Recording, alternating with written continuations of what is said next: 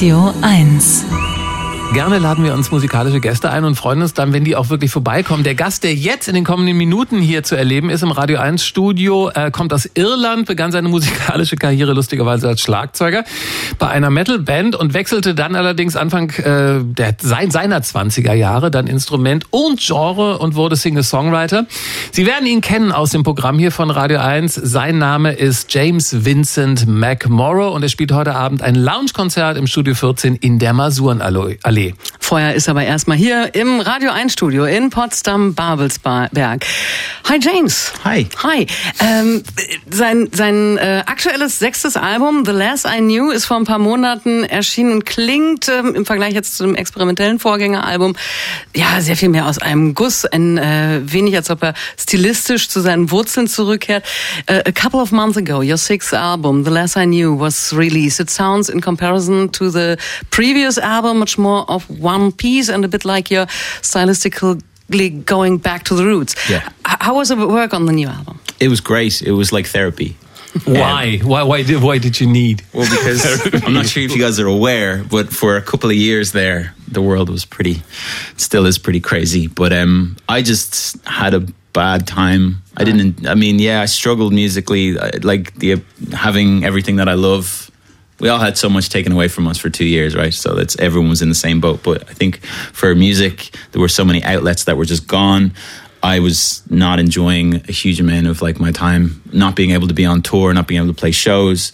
So being able to make an album again, I found myself kind of yeah, what you said there. Like I very much went back to my roots because it felt nostalgic and it felt like heartening. It felt lovely to just pick up an acoustic guitar and play an mm-hmm. album again. Um, mm-hmm. because so much of my my life was based on the idea of like forward motion.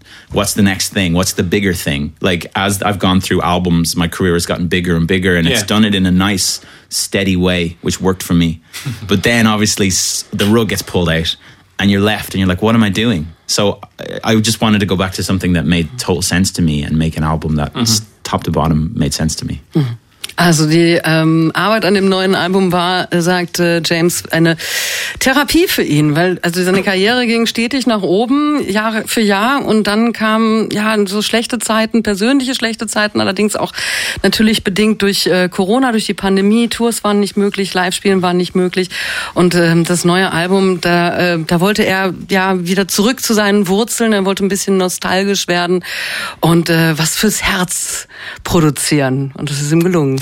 Bei dem Album ist ziemlich auffällig. Es gibt manche Songs, die sind total ausproduziert, andere sind eher so ein bisschen roh. Und ähm, wie kommt das? Wann weiß man bitte schön, wann so ein Song äh, fertig ist? So, so when when I listened uh, first time to your album, I, I thought, okay, this one is really produced. This uh, this song. The next song was a little bit like raw. H- how do you know when something is finished? Do you have any helps? S- Some uh, brain beside you who said, okay, no, don't do an overdub. Don't know. stop it. No, it's uh, it's always been me for better or worse, and I think some people might argue for worse. A lot of like the, I just I I like my own internal voice, and it's always led me in the right direction. Like I've always enjoyed the solitude of creation because mm-hmm. I've never had I've always known when something is finished and I've always prided myself on that. So yeah, like with each song I'll take it as far as I need to take it.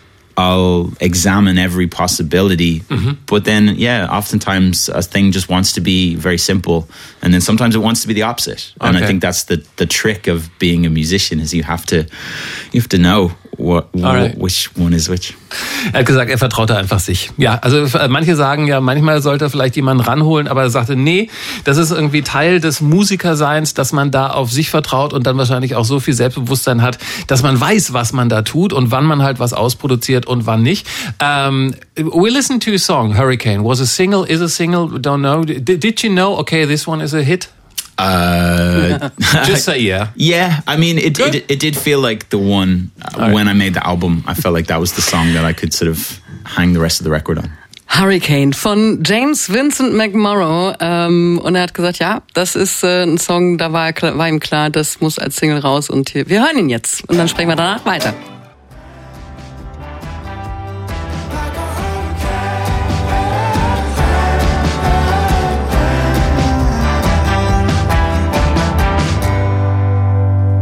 Hurricane von James Vincent McMorrow, der heute Abend ab 21 Uhr im Studio 14 in der Masurenallee im, beim RBB ein Lounge-Konzert geben wird und vorher hier bei uns bei Radio 1 im Studio ist. Ähm, was Sie natürlich gerade gehört haben, das ist klassische Sing-A-Songwriter-Musik. Allerdings hat äh, James auch Sachen gemacht, von denen ich wirklich überrascht war. Das war mir nicht so klar. Als mit dem norwegischen DJ DJ Kaigo was gemacht, der die Stimme geliehen oder auch bei äh, Claptone war er dabei. Und da habe ich mich so gefragt, reicht manchmal vielleicht das Singer-Songwriter-Leben nicht mehr? So when, when I listened to your tracks you did with uh, Kygo and Claptone, mm. I, I, I, thought, I thought, okay, isn't this singer-songwriter thing perhaps not enough for James? Nothing is enough for James. No, I just talked about myself in the third person. You know? no, it's it's it's yeah, collaboration. You know, it's it's a it's an important thing because it but it, for me, it was so far away from from that what you're doing normally. Yeah, I get that. It is like like stylistically where it ends up is, but what happens is a lot of people come from the same place. Right. So like when I first met Kygo, or like I've done a I've done a lot of dance things. I've done some rap things over the, mm. the years. I, like I was on a Drake record at one point, and like the reason I didn't know that. Yeah, okay, but the reason I'm the reason that came to be was because I made a video. I made videos on my second album, and his team of people really loved those videos. So they reached out, and when mm. I used to go to Toronto, they would come to the shows, and we all come from the same musical place. We talk about the same things. It was the same with Kygo, it was the same with San Holo or Clapton or whomever else. We all love the same types of music. Mm-hmm. Just, and I love the type of music that they make. I just choose to not make it myself because it doesn't. It's not my soul. Yeah. to make that, but to be part of it okay. is. So it's a different thing. Mhm. Yeah.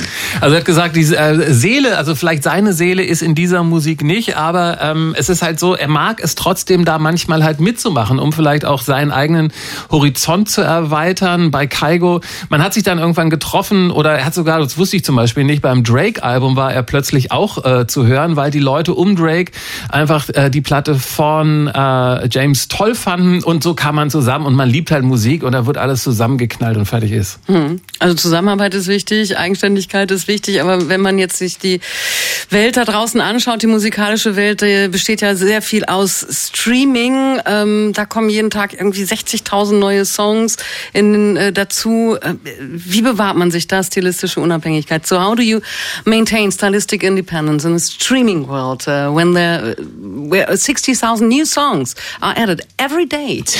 it's incredible. That is a yeah, that is a lot of music. Yes you there is we are at a very strange time i think. That's we, true yeah, yes. I think we all accept that. I think that right now especially it is strange times for the world. It's strange times for music. That's 60,000 songs across the entire globe. So that's a, that is a lot of music but it's a big world.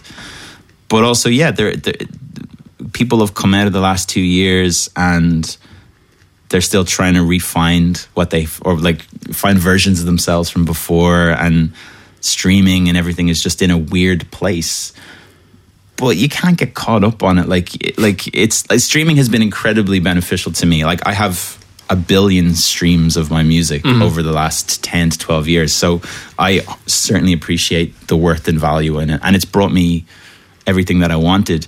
We're just at a point now where like what a stream is worth might be a little bit less than what it used to be.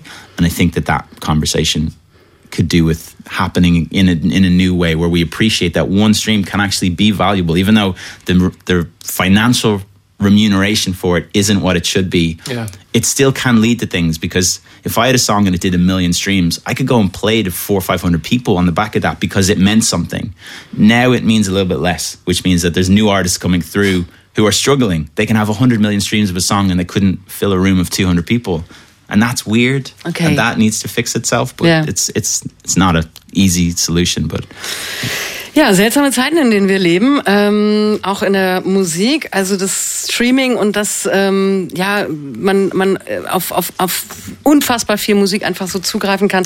Er sagt, es hat ihm auf der einen Seite geholfen, weil seine Musik natürlich auch milliardenfach gestreamt wird und man sollte diesen Wert auch schätzen, dass man so ähm, ein Publikum bekommen kann auf diesem Weg. Aber es hat sich halt eben auch verändert. Also er hat mit ähm, einer Million Streams bei einem Song dann äh, ein Publikum generieren werden können von, von mehreren hundert Menschen. Und heute ist es umgekehrt, dass also wirklich äh, noch mehr gestreamt wird und trotzdem kann man, äh, kann ein Künstler mit 100 Millionen Streams halt nicht unbedingt einen Konzertsaal füllen. Und heute Abend, da wird er aber einen kleinen Konzertsaal füllen und zwar die La im Lounge-Konzert im Studio 14 in der Masurenallee ab 21 Uhr wird er auftreten. James Vincent mit Morrow. You're playing tonight just with your guitar, Yes. with your acoustic friend. Yes. And so, so uh, thank you for being here. Thank you for Pleasure. joining us. Um, haben, haben wir eigentlich Tickets? Ähm, haben wir noch Tickets? Wollen wir noch irgendwas raushauen für heute? Oh, ich weiß, we, do, we don't know if we have any tickets. I don't know. We're- I think there was a lottery for it. I don't know what's the. Yeah. We, we, we check this. Sure. And um, thank you for being here. Thank and, you. and we're playing another song. Your heads look like drums. Um, James Vincent McMorrow. Thank you.